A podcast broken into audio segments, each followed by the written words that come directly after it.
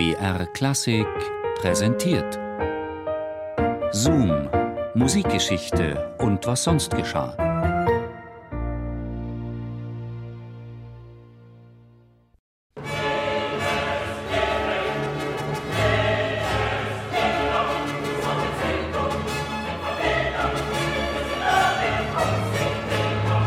Salieri.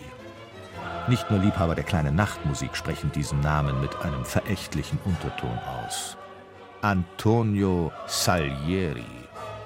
Spätestens seit Amadeus weiß doch jeder, Salieri, das ist der böse Bube der Musikgeschichte, der Meistermobber unter den Maestri. Salieri. Was für ein Unsympath, was für ein durch und durch fieser Charakter. Sind uns folgende Filmsequenzen nicht unvergessen? Ein alter Mann, greisenhaft, mit wirrem Blick, den die Geister der Vergangenheit heimsuchen.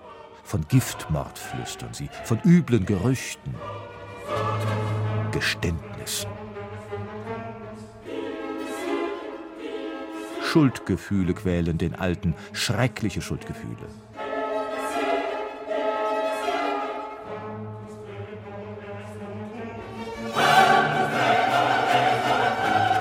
Salieri, der Schurke, der virtuose höfische Intrigen, der kalte Karrierist, der Mozart auf dem Gewissen hat. Kein anderer Musiker ist so schlecht beleumundet wie der gebürtige Italiener.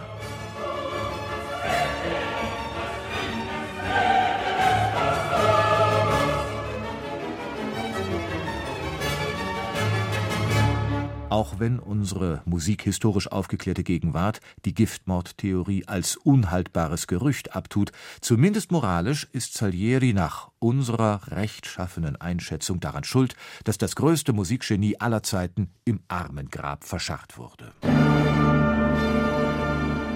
Bösewicht Salieri. Machen wir es uns nicht allzu einfach mit diesem Urteil? Oder besser, Vorurteil?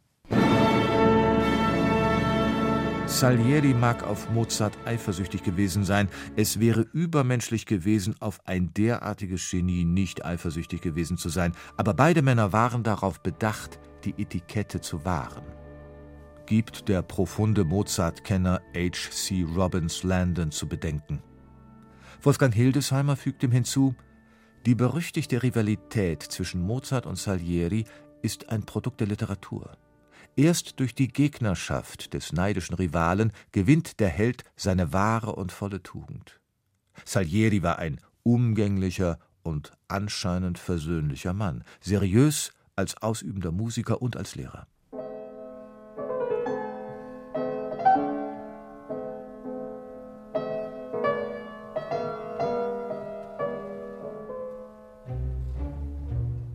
Bösewicht oder Gutmensch. Es ist an der Zeit, ein Plädoyer für einen diskreditierten Komponisten zu halten. Unser Salieri-Bild bedarf einer Revision. Einspruch. Der Schurke ist ein Kunstprodukt, ein Opfer übler Mediennachrede. Denn genau genommen hatte Salieri viele positive Seiten. Er war weitaus weniger ein listiger Verhinderer als vielmehr ein engagierter Förderer der Musik, auch der Mozarts. Einige Beispiele. Erstens. Salieri brachte oft und gerne Werke seines Konkurrenten zur Aufführung, auch als Mozart noch lebte. So zum Beispiel geschehen anlässlich der Prager Kaiserkrönung im Herbst 1791. Zweitens. Mozart stirbt am 5. Dezember 1791. Sein Trauergottesdienst im Wiener Stephansdom besuchen nur erschreckend wenige Leute. Darunter Antonio Salieri. Drittens. Mozarts jüngster Sohn Franz Xaver soll nach Wunsch der Mutter das musikalische Erbe seines Vaters antreten. Salieri nimmt sich seiner an. Er unterstützt ihn nach besten Kräften, protegiert ihn, stellt ihm euphemistische Empfehlungen aus und sieht großzügig über alle Unzulänglichkeiten seines unmotivierten Schützlings hinweg. Auch wenn er sich im Fall Franz Xaver zu nachsichtig zeigt, ist Salieri ein kompetenter Pädagoge. Die Namen anderer Schüler wie Franz Schubert oder Franz Liszt sprechen eindeutig für ihn.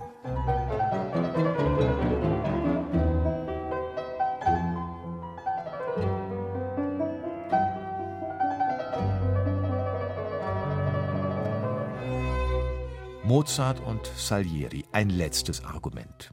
Natürlich versuchte Salieri, seine Interessen zu wahren. Natürlich hat er Mozart im Ränkespiel des Habsburger Kaiserhofs immer wieder zugesetzt. Aber was würde heute geschehen? Hätte es Mozart heute leichter? Wie würden wir uns heute in einer vergleichbaren Situation verhalten, egal in welcher Position? Denn eines sollte uns zu denken geben. Mobbing ist ein Phänomen unserer Zeit.